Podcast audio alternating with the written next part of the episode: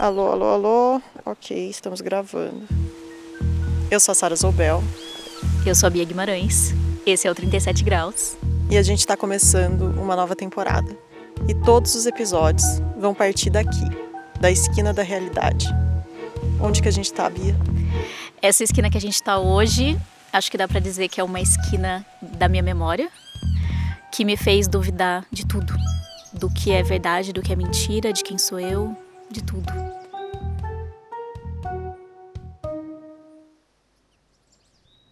Uns meses atrás, eu peguei o carro e fui para Piracicaba, que fica a uma hora aqui de Campinas, no interior de São Paulo. Eu estava decidida a resgatar uma memória já meio desbotada de quando eu tinha 17 anos e tinha acabado de me mudar para lá para estudar agronomia na USP, antes de eu resolver largar esse curso para fazer jornalismo. Mesmo que já tenha passado 11 anos e os lugares mudaram e tal, eu achava que se eu passasse na esquina onde tudo aconteceu, eu ia reconhecer de alguma forma. O campus da USP de Piracicaba chama Exalc. Então toda vez que eu falar Exalc, você já sabe que eu tô falando da universidade. É um sábado de manhã, quase na hora do almoço já, na verdade. Só que antes de sair de casa para pegar a estrada, Bom, eu sentei na frente do computador, é... liguei o microfone. O negócio é o seguinte. E sem pensar muito, fui falando tudo o que tinha na minha cabeça relacionado àquela memória. Como se eu estivesse dando um depoimento numa delegacia para deixar registrado um relato mais puro, ainda sem as lembranças que poderiam surgir quando eu passasse no lugar onde tudo aconteceu. Isso se eu de fato conseguisse encontrar esse lugar, porque eu só tinha uns flashes bagunçados na cabeça e uma hipótese de onde poderia ter sido. Era 2010. E nesse bairro Vila Independência, há 11 anos, mais ou menos nessa época do ano, por volta de março, abril. Eu tinha ido almoçar numa república chamada Zona Rural. Então, a República era aqui. Não é mais, ela se mudou. Mas é uma casinha, assim, se você me mostrasse só ela e falasse, era aqui a República Zona Rural, eu ia falar que não sei. Almocei lá e eu tinha aulas duas. Uma menina, uma colega que estava comigo do meu ano, que eu não lembro quem era, também tinha aulas duas, acho que é por isso que ela estava comigo. E um dos meninos que morava na República também tinha aulas duas, ou tinha o estágio, alguma coisa, e ia dar uma carona pra gente até a Exalc. Agora a gente vai voltar pro carro e vou tentar fazer de carro, só pra ver se eu, se eu reconheço. Tava ele dirigindo. E eu sentei no banco de trás, logo atrás do motorista, ok? Então. Opa! Era um Uno? Eu acho que era um Uno um Uno duas portas, azul marinho, essa imagem surgiu na minha cabeça agora, tá? Então ela pode. pode não ser nada a ver. Dá 2,3 quilômetros daqui até Exalc. Aí a gente tava descendo ali uma rua, que é uma rua grande até, mas é uma rua de bairro residencial, é, ali de Piracicaba. Que a essência é essa, virar na próxima direita. E aí vou seguir por ela, porque eu encafifei com a rua Bela Vista. Eu lembro que eu tava sem cinto. E por que, que eu lembro que eu tava sem cinto? Porque eu estava ou tirando ou pondo uma peça de blusa, assim, em cima da, ou em cima da blusa, devia ter um coletinho, alguma coisa, eu devia estar tirando ou pondo isso. E aí, no momento que eu tava fazendo isso, a gente passou num cruzamento. A primeira esquina em que seria possível de ter acontecido é essa. Eu reconheço algo nela? Não. Que na verdade é que vinha uma, uma rua perpendicular à rua que a gente tava, em que o pare era da rua perpendicular essa, porque o carro veio de cima e esse aqui é o pare é nosso, então não foi essa. Teria sido essa. E aí um carro não parou nesse pare. Foi aqui. Bate desse lado, minha cabeça veio para direita, volta para esquerda com tudo na coluna lateral e bate aqui minha, minha cara. Não vi o carro vindo, eu não vi muito bem o que aconteceu, porque se eu não me engano, eu tava meio virada pro outro lado, tentando tirar ou pôr esse meu coletinho. É, aí eu lembro só da próxima cena, eu com o olho aberto, assim, meio olhando pra frente, e a minha testa ali, aqui no, em cima do meu, do meu olho esquerdo, jorrando sangue pra frente, jorrando, né? Modo de dizer, mas realmente espirra pra frente essa região. Próxima cena corta, eu tô sentada na calçada, encostada no muro. Se não me engano, uma esquina. Tô chegando na esquina. Uma das esquinas, né, dessa encruzilhada. O cruzamento da Bela Vista com Fernando da costa. E eu, eu acho que era uma esquina daquelas casinhas antigas que a janela dá direto pra rua e fica uma janela meio alta, assim. E eu meio embaixo da janela, sentada no chão. Que olha, essas janelas aqui, ó. Com as costas apoiadas no muro da casa. Pra mim foi aqui, sabe? Eu vou parar minha cena aqui e aí eu te dou outras partes dela ao longo do episódio. Mas é que ver essa casa de esquina, depois de 11 anos, com os tijolinhos, o portão, a janela dando direto para a rua, foi como se alguém tivesse destravado mais detalhes do filme da minha vida. E de repente eu até me vi ali, sentada no chão, com um pano ensanguentado na cabeça. Numa imagem com muito mais detalhes e cores do que eu tinha conseguido lembrar na hora de gravar aquele depoimento em casa. Só que eu tenho que confessar para você que para chegar nessa esquina que tanto encaixou na minha memória, eu tive que roubar um pouco no meu próprio jogo. Aí, ó, para mim já não era aqui, gente, porque é que eu cheguei em Piracicaba e dirigi pelas duas rotas mais prováveis da gente ter feito para ir da República onde a gente almoçou até Exalc. E não reconheci nada. Até que eu decidi seguir uma vozinha da minha cabeça que apontava para a rua Bela Vista. Mesmo que, pra gente ter passado por essa rua, o cara que estava dando a carona teria que ter dado uma volta no bairro desnecessária ou teria que ter dirigido um trecho na contramão, o que é improvável. E sim, eu chequei se a rua não mudou de sentido nos últimos anos.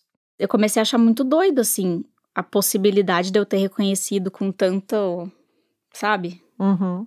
Com tanta energia, com tanto afinco, uma esquina que talvez eu nunca tenha visto. E você não cachou o BO do, do seu acidente? Não, eu não achei o boletim de ocorrência, mas eu achei uma pessoa que podia me ajudar a preencher as lacunas desse episódio da minha vida. Alô? Oiê! A Gabriela Florim, uma colega da época de Exalc, que durante a produção do episódio eu acabei descobrindo que estava comigo no dia do acidente. Apesar dela nunca, nem de relance, ter aparecido nas minhas lembranças. Eu não quero te fazer perguntas específicas, eu queria que primeiro você me contasse tudo o que você lembra do acidente. Eu tenho certeza que, que, assim, isso tá muito claro na minha cabeça e todas as vezes que eu lembro desse dia, eu lembro exatamente da mesma forma, que era o carro avançando, a placa pare virada para ele e um pare escrito no chão e a gente avançando normal ao cruzamento porque era a nossa preferência. Até aqui, beleza, tudo batendo. É, eu lembro que a gente tava em quatro pessoas atrás. Oi? Então, você no meu colo. Ops. Você tava de cabelo preso e eu conseguia ver o o painel do carro com você na frente, entendeu? E eu achando que a minha única culpa no cartório era estar tá sem cinto de segurança. Se as cenas na minha cabeça já não eram muito sólidas, tudo ficou ainda mais bambo na conversa com a Gabriela. Antes, eu tinha certeza que eu estava sozinha no banco de trás. E beleza, talvez eu pudesse ter apagado uma pessoa da minha memória, mas não três. E não a Gabriela, porque naqueles primeiros meses de graduação, ela deve ter sido uma das colegas com quem eu mais convivi. Nossa. Conforme eu ia fazendo mais perguntas, o abismo entre a minha memória e a memória dela ia aumentando. Mas chutaria, assim, é porque o meu subconsciente está me dizendo isso, mas tô, posso estar completamente errada. Que era uma montana com cabine dupla, que nem existe. Mas olha só, minha cabeça criou isso, na, enfim criou essa imagem. Se você não manja nada de modelo de carro, eu só te digo que um Uno antigo azul marinho e uma montana de cabine dupla que nem existe são coisas bem distantes. Você lembra onde foi o acidente? Mas para mim, o pior foi quando a gente discordou sobre a esquina onde a batida aconteceu. Talvez eu não saiba onde ela fica exatamente em Piracicaba, mas eu lembro que era no São Dimas. Não é nem o mesmo bairro da minha memória. Na transversal da BO, a gente ia cair na BO. Muito menos a rua que tinha me deixado encafifada. A esquina que mais surgiu na minha cabeça, que também não sei se minha cabeça tá me enganando, é o cruzamento da Bela Vista com uma que chama é, Fernando, alguma coisa da Costa. Fernando Febeliano da Costa. Isso mesmo. Você conhece essa rua? Conheço. É, eu, a Fernando Febeliano da Costa, não sei se cruza pela esquerda ou pela direita. Pela esquerda. Ah! Eu, tenho, eu lembro do carro vindo pela direita. A gente olhando pra frente, o carro à nossa direita. Hum, tá. Mas, de novo, agora depois das coisas que você falou, eu tô. Assim, a gente duvida um pouco da nossa, da nossa memória, mas era, era isso que eu tinha, assim, claro na minha cabeça. Antes eu não tinha nenhuma sombra de dúvida que o carro tinha atingido a gente pela esquerda. E foi inclusive essa certeza que me levou até o tal cruzamento da Rua Bela Vista que encaixou como uma luva nas minhas lembranças. Talvez a Gabriela esteja certa e eu errada, talvez o contrário, eu certa, ela errada. Ou talvez, se a gente juntar algumas peças da minha memória com algumas peças da memória dela, dê para chegar numa cena mais ou menos condizente com a realidade. Ou talvez não. E por mais que a gente tente cavucar e remexer, no máximo a gente vai ter só mais uma versão mal montada do que realmente aconteceu, com alguns pedacinhos que se sustentam no meio de um monte de coisa que a gente inventou, sem nem saber que estava inventando. Cada dia que eu passei mergulhada nesse episódio, eu comecei a apostar mais e mais nessa última possibilidade. Eu só não cheguei no ponto de desconfiar do acidente em si, porque eu não sou a única pessoa que lembra. E porque eu tenho uma cicatriz de 5 centímetros na cara que não me deixa mentir.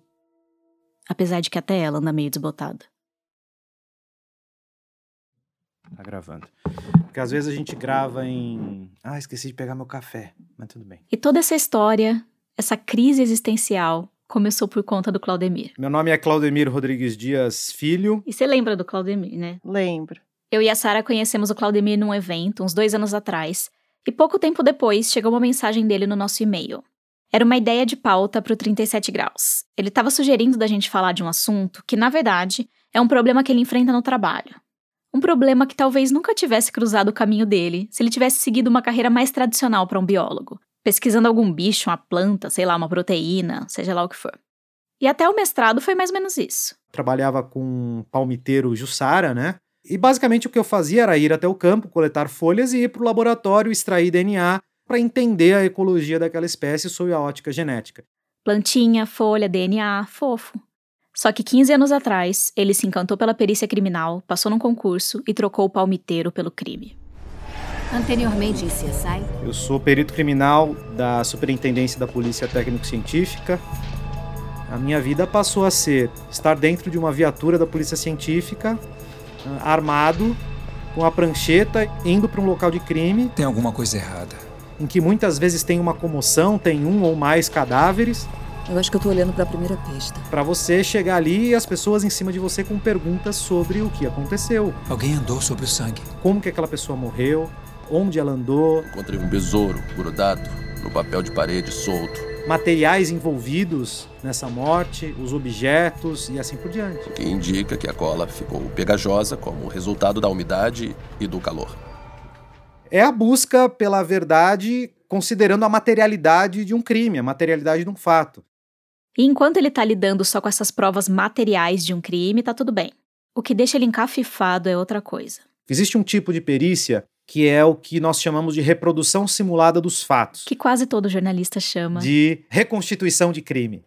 É um tipo de perícia que me gerava, até hoje me gera alguma preocupação, porque é uma das poucas situações em que nós temos que lidar com testemunho. Nós temos que lidar com o que uma pessoa falou, o que uma pessoa declarou. Quando precisa fazer um exame de reprodução simulada dos fatos, a equipe da polícia científica pega todos os laudos relacionados àquele caso, que já contam tudo que foi descoberto no local do crime, e eles também pegam os testemunhos que foram coletados com quem estava na cena. Que nada mais são do que versões apresentadas por pessoas distintas sobre o que aconteceu. Incluindo, às vezes, a declaração do próprio acusado e da vítima, se ela estiver viva. Para aí tentar fazer uma coisa que nem sempre é fácil: encaixar tudo isso tentar ligar uma coisa a outra, ligar o mundo na materialidade, o que está nos laudos periciais, com o mundo da subjetividade, com o mundo do testemunho. De acordo com a versão da testemunha A, foi mais ou menos assim. Na versão da testemunha B, foi assim. O sujeito diz que da janela da casa dele ele viu alguém atirar numa outra pessoa. Então, uma das coisas importantes para a gente verificar é se da janela daquela pessoa ela teria visão da posição em que o sujeito efetuou o disparo. Faz sentido, não faz? E aí ele lá reconstruindo a cena do crime fala: "Bom, mas dessa janela não dá para você ver a rua tal". Era impossível ver a esquina que a pessoa tava falando da janela. Exato, esse é um exemplo. Tá. E depois a gente conclui dizendo, olha, frente à materialidade, tal versão coaduna com os vestígios ou tal versão não coaduna com os vestígios. E geralmente a materialidade encaixa nos relatos ou não?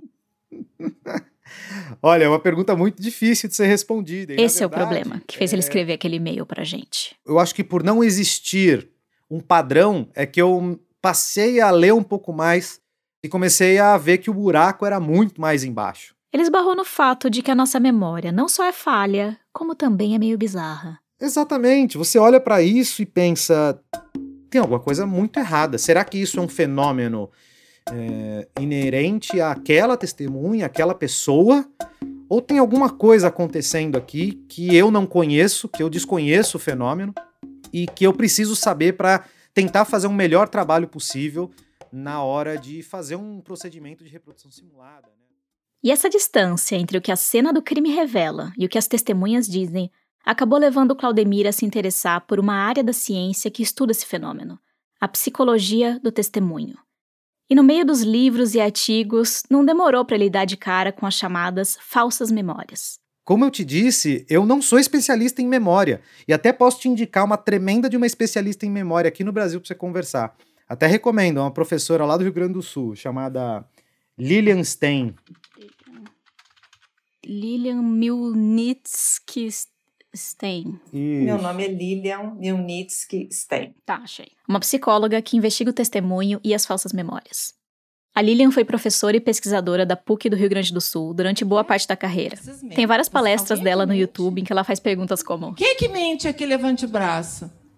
Você não, né, Janaína? Porque sim, no mundo do testemunho tem muita mentira. Todo mundo mente. Mas também tem coisa que não é mentira, só parece.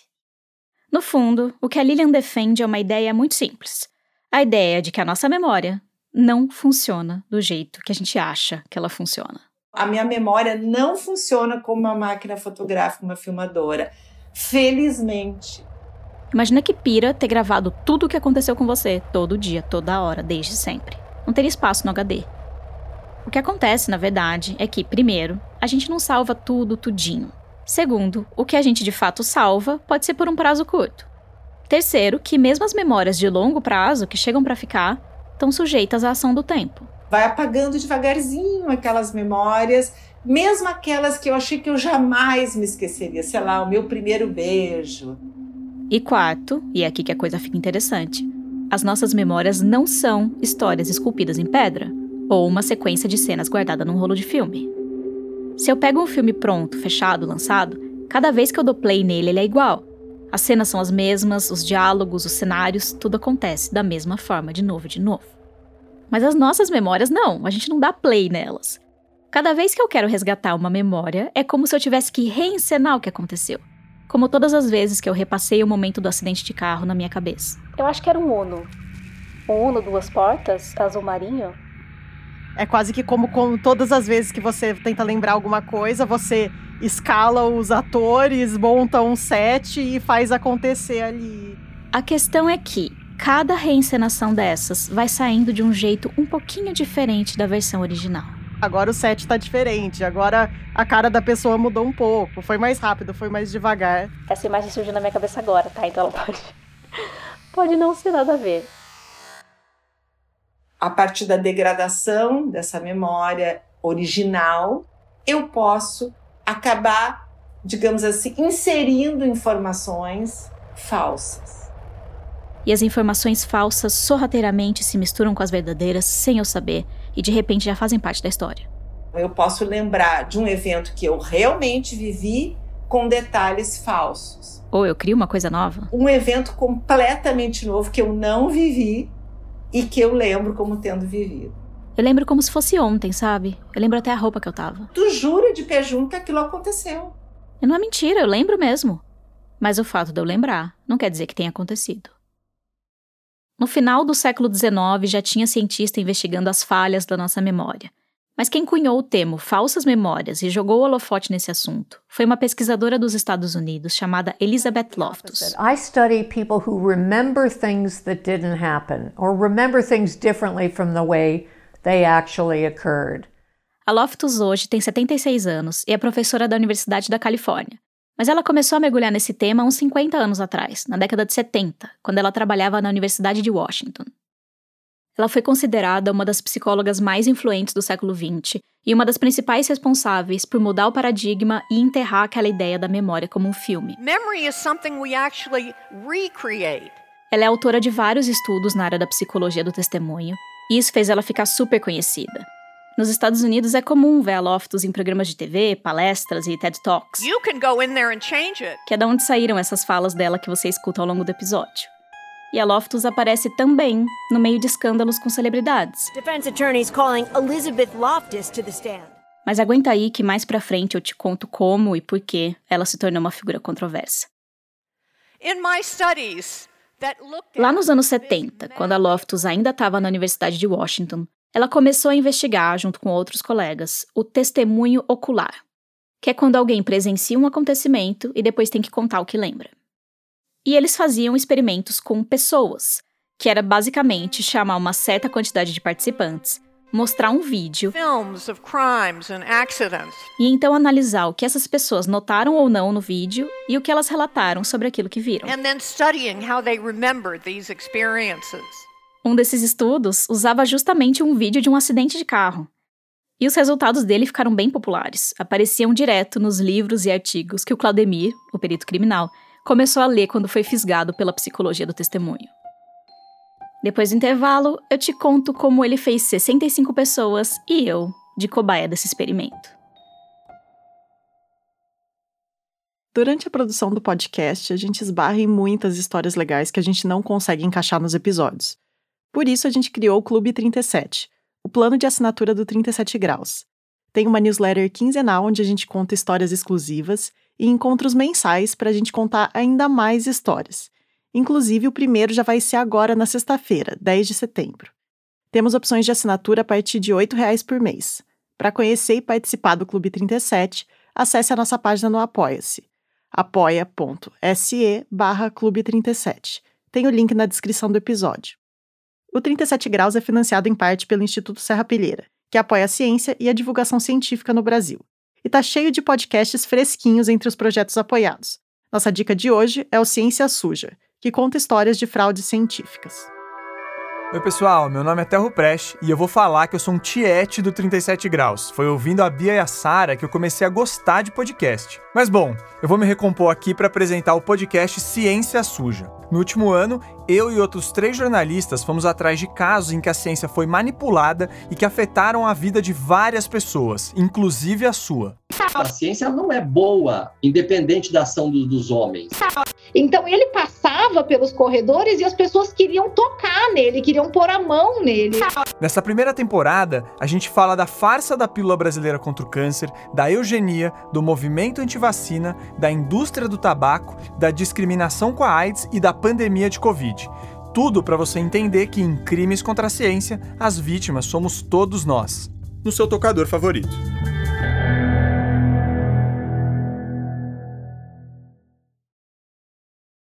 Voltando para o Claudemir.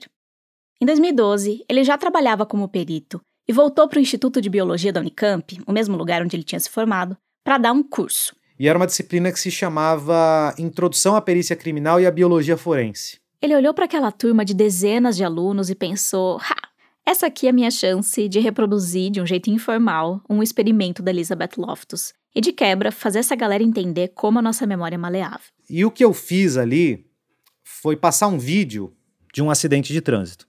Um vídeo bem parecido com o que a Loftus usou num estudo que ela publicou em 1974, com outro pesquisador chamado John Palmer. E, aliás, eh, como é que você tá de tempo aí? Não, não marquei nada para depois. Então entra no YouTube.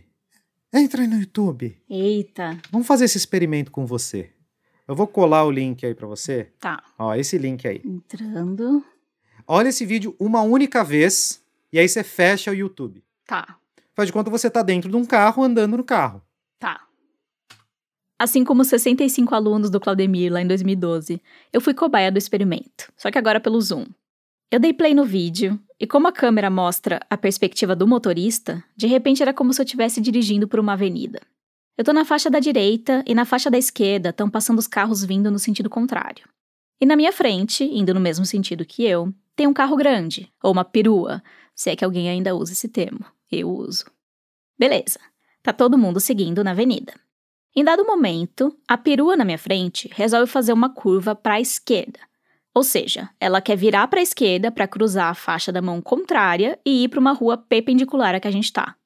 Só que o motorista da perua não olhou direito ou não calculou direito se dava mesmo para fazer essa curva. Porque bem na hora que ele vira, tá vindo um Corsa branco na faixa contrária e aí pá, eles batem.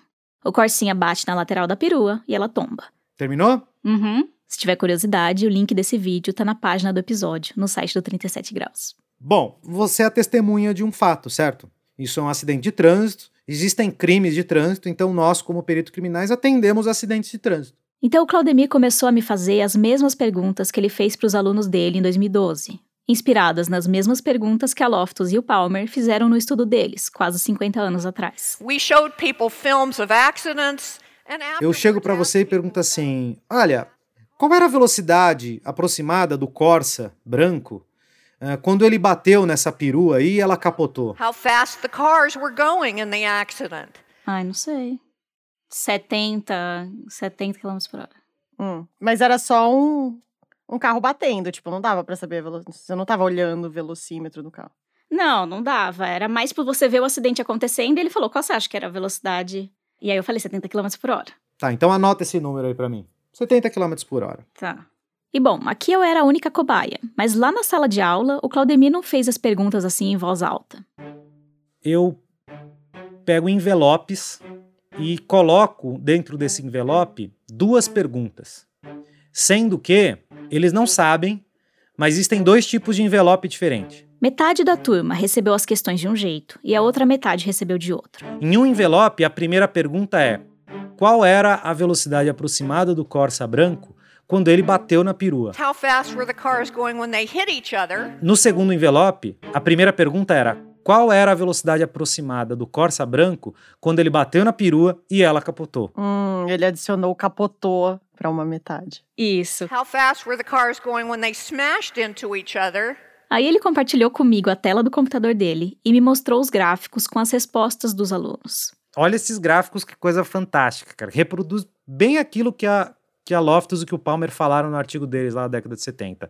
Quando eu não pergunto, não coloco e ela capotou, Então, no grupo 1, a, a nossa moda. a barrinha do gráfico que mais se destaca é a de gente que respondeu que o Corsa, que bateu na perua, estava dirigindo numa velocidade entre 50 e 60 km por hora. com uma velocidade eh, média ali de eh, 62,9 para todo o grupo. Por outro lado, no grupo 2, quando eu coloco ali, ó, e ela capotou, a moda vai para entre 70 e 80, e a velocidade média vai para 74 km por hora. Pra mim, você perguntou a primeira. Perguntei a segunda, perguntei essa aqui, ó. Ah, você perguntou segunda pra mim. Ah, tá. E você falou 70 por hora. Eu falei 70. Ou seja, você tá bem na moda aqui, ó. Eu tô bem na moda. Eu e aqueles alunos que receberam a pergunta qual era a velocidade média do Corsa Branco quando ele bateu na perua e ela capotou, chutamos que o Corsa Branco estava correndo mais do que o grupo que recebeu a pergunta mais simples, sem o acréscimo do e ela capotou. That people said the cars were going faster if you used the leading question, the word smash. Então, parece uma besteira, né? Ah, mas é uma diferença ali de 12 km por hora. É, mas mostra que a percepção das pessoas é influenciada pela maneira com a qual eu pergunto. Dependendo da forma que eu faço a pergunta, a resposta vem de um jeito ou ela vem de outro. Eu me senti muito tapeada. Só pra constar, o Claudemir fez um cálculo para descobrir a velocidade real do Corsa que aparece no vídeo. E muito provavelmente ele estava a uns 30 ou 40 km por hora. Bem menos do que a gente supõe quando assiste.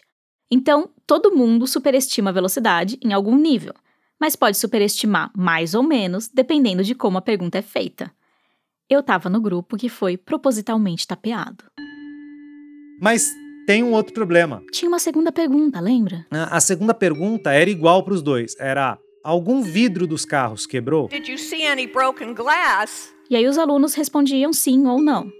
Repare que a maioria respondeu que não no primeiro caso, no primeiro grupo. A maior parte da galera do qual era a velocidade do Corsa Branco quando ele bateu na perua respondeu que não, não tinha vidro quebrado. E a maioria respondeu que sim no segundo caso. E a maior parte da minha galera, que foi perguntada qual era a velocidade do Corsa Branco quando ele bateu na perua e ela capotou, respondeu que sim, tinha vidro quebrado sim. Sendo que no vídeo não aparece nenhum vidro quebrado, não dá pra ver isso. E você falou que tinha vidro quebrado?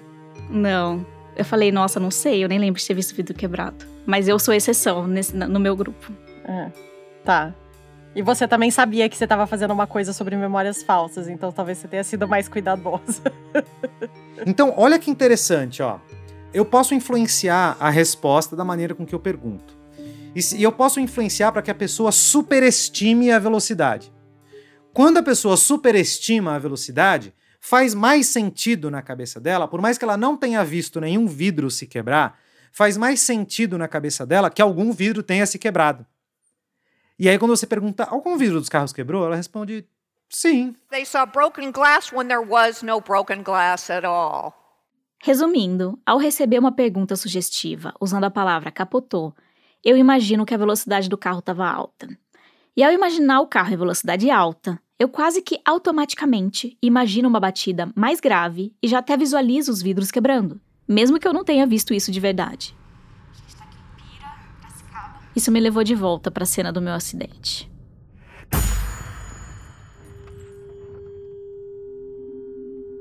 Próxima coisa que eu lembro, eu numa, no, já num quarto, né? Deitada na, na coisa, na cama, e um ou dois policiais, não sei, vindo pegar o que eu lembrava do acidente, o que tinha acontecido, com uma pranchetinha, assim. Pra mim foi aqui, sabe? E eu lembro que eu falei que na hora que o carro bateu, o carro que estava vindo na rua perpendicular bateu no nosso carro, que o nosso carro bateu num poste do outro lado da rua e esse foi o tranco que me fez bater a cabeça na coluna lateral do carro. Não tinha poste.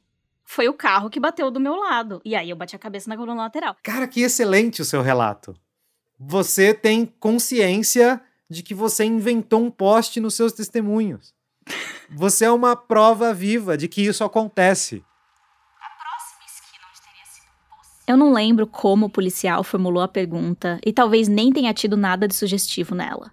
O que eu acho que pode ter acontecido é que no primeiro momento, na hora que eu repassei o acidente na cabeça, eu imaginei que só a batida do carro não seria suficiente para me fazer ir para um lado, voltar e bater a cabeça com tudo. desse lado, minha cabeça veio para a direita, volta para a esquerda com tudo na coluna lateral. E aí, sem pensar, eu enfiei esse poste na história, que seria quase que um segundo choque. Bate aqui minha, minha cara. E aqui tem um ponto chave. Nem toda memória falsa é sugestionada por alguém ou por uma pergunta, como no experimento do acidente de carro.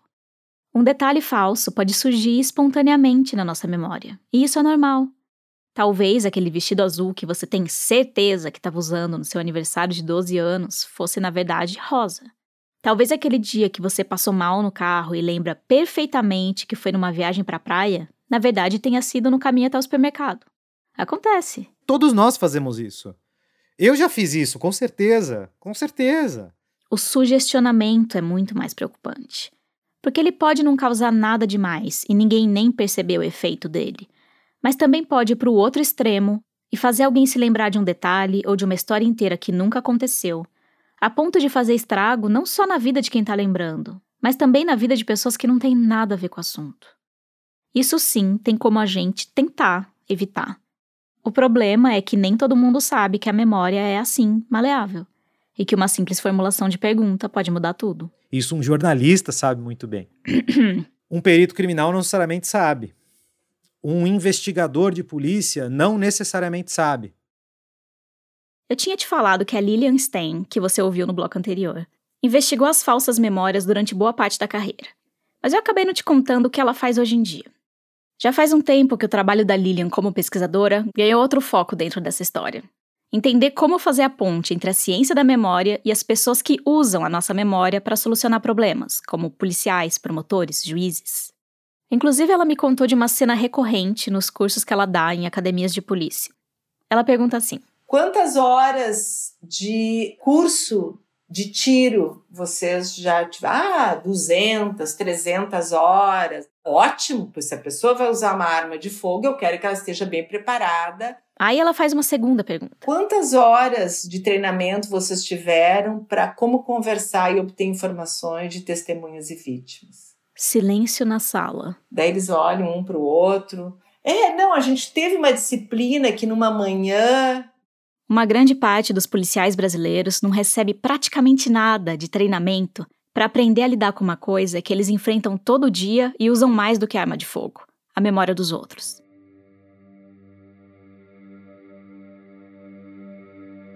Alguns anos atrás, a Lilian coordenou um estudo de nível nacional. Conversamos com vários atores jurídicos, desde policiais militares civis, passando por promotores, defensores públicos e privados, né, advogados e juízes. Não só para descobrir como esses profissionais coletam depoimentos de testemunhas, mas também para entender o que eles sabem e pensam sobre a memória humana.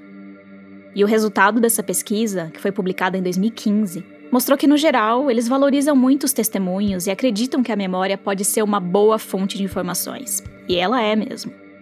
Mas, ao mesmo tempo, deu para ver que aquele senso comum do filme passando na cabeça ronda o mundo da polícia e do direito. Um desses senso comum é que não importa quanto tempo passou, por exemplo, agora eu vou, eu não sei quanto tempo faz esse teu acidente, Bia? É, 11 anos. 11 anos. Agora eu vou te perguntar que seja com as técnicas mais adequadas e que a tua memória, o testemunho que tu me der vai ser um testemunho fiel, desde que tu não esteja querendo mentir. Isso é, isso é baseado em senso comum. A memória não funciona assim. A passagem do tempo desbota as lembranças e dá oportunidade para várias reencenações, e dá mais chance para a chegada de informações novas. Essa é outra coisa que o Claudemir costuma encontrar no trabalho. Então, vou te dar um exemplo de um caso. Uh, havia acontecido um fato de interesse penal, né, um crime, e uh, haviam ali quatro testemunhas e um acusado. Essas pessoas elas foram uh, interrogadas várias vezes. Então, no primeiro testemunho lá na Polícia Militar, era uma, era uma informação muito simples. Ela não lembrava de muita coisa e, em tese, era mais recente. Na Polícia Civil, no, na, no boletim de ocorrência, davam algumas informações além daquelas que já estavam constando no boletim de ocorrência da Polícia Militar, mas nada muito além, é pouca coisa acrescentada. Só que uns 15 dias depois. No termo de testemunho, tinha muito mais coisa. E lá na frente, na fase do processo, quase um ano depois. Tinha muito mais detalhes. É aquela típica cena de série de investigação criminal que a testemunha vai mudando o relato ao longo do tempo e todo mundo começa a desconfiar que ela tá mentindo para se proteger ou para cobertar alguém. E bom, talvez esteja, mas talvez não. No começo você não lembrava a roupa do assaltante, mas aí a amiga que estava com você falou que era uma jaqueta azul. Hum, jaqueta azul. Acho que eu tô lembrando também. Daí da próxima vez que perguntam se você lembra o que o cara estava vestindo, pronto, você encaixa a jaqueta azul na história naturalmente, como se fosse algo que você mesma viu. E você não tá mentindo, porque na sua cabeça é verdade. Se existisse um jeito de detectar quando alguém tá mentindo, o que não existe, você passaria no teste tranquilamente. Existem basicamente dois tipos de prova no sistema de justiça.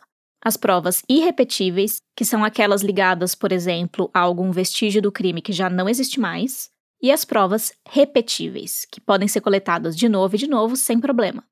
E mesmo com toda essa reviravolta que a nossa memória faz, o testemunho é classificado como uma prova repetível, imune ao tempo e às repetições.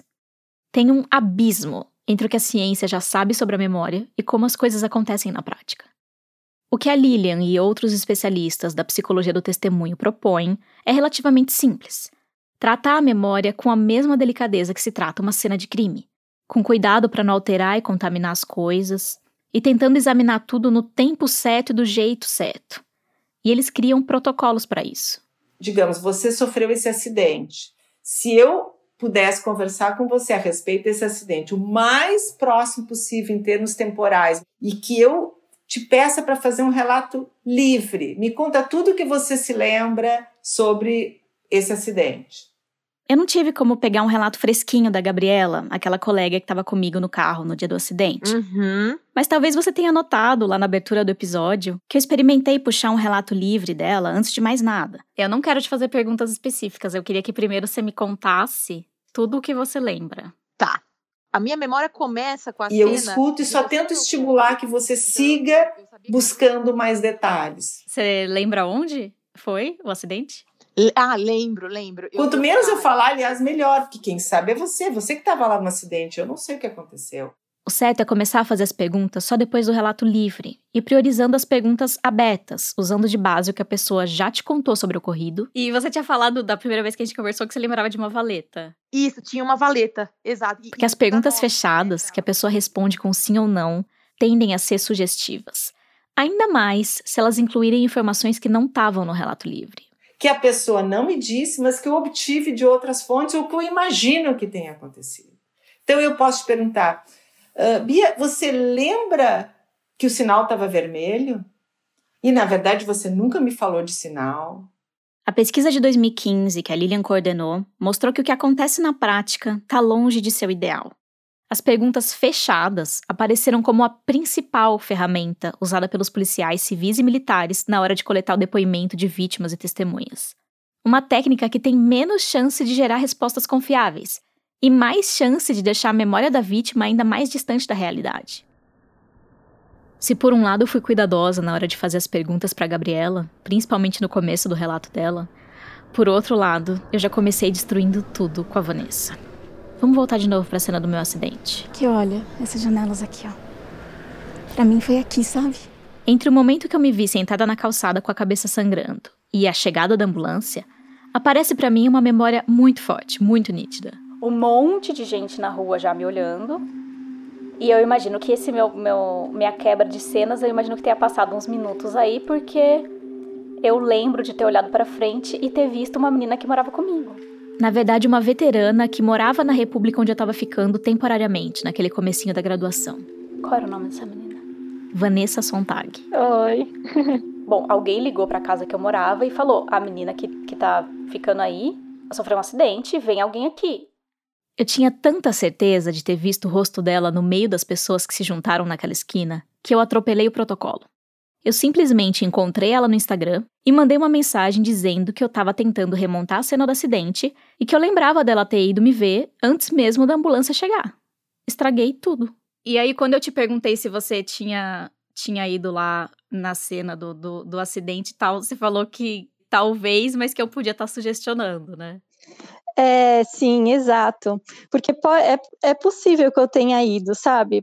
parece que eu tenho essa, eu tenho essa imagem sua com o rosto machucado. Entendeu?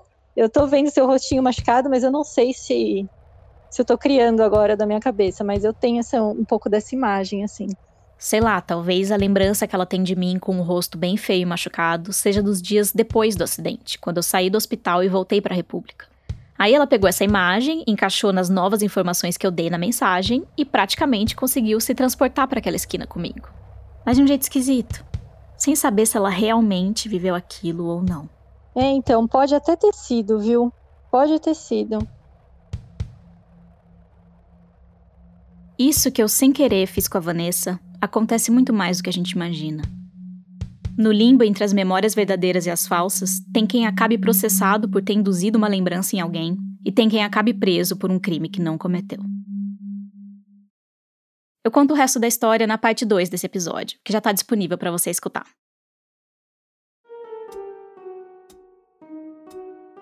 O 37 Graus é uma produção do Lab 37. A produção, o roteiro e o desenho de som são feitos pela Bia Guimarães e por mim, Sara Zoubel. A trilha sonora é do Gabriel Falcão e a ilustração de capa é do Estúdio Rebimboca. E a gente tem o apoio do Instituto Serra Pilheira, que financia a pesquisa e a divulgação científica no Brasil. Você encontra os créditos completos e os materiais de referência desse episódio no nosso site 37grauspodcast.com.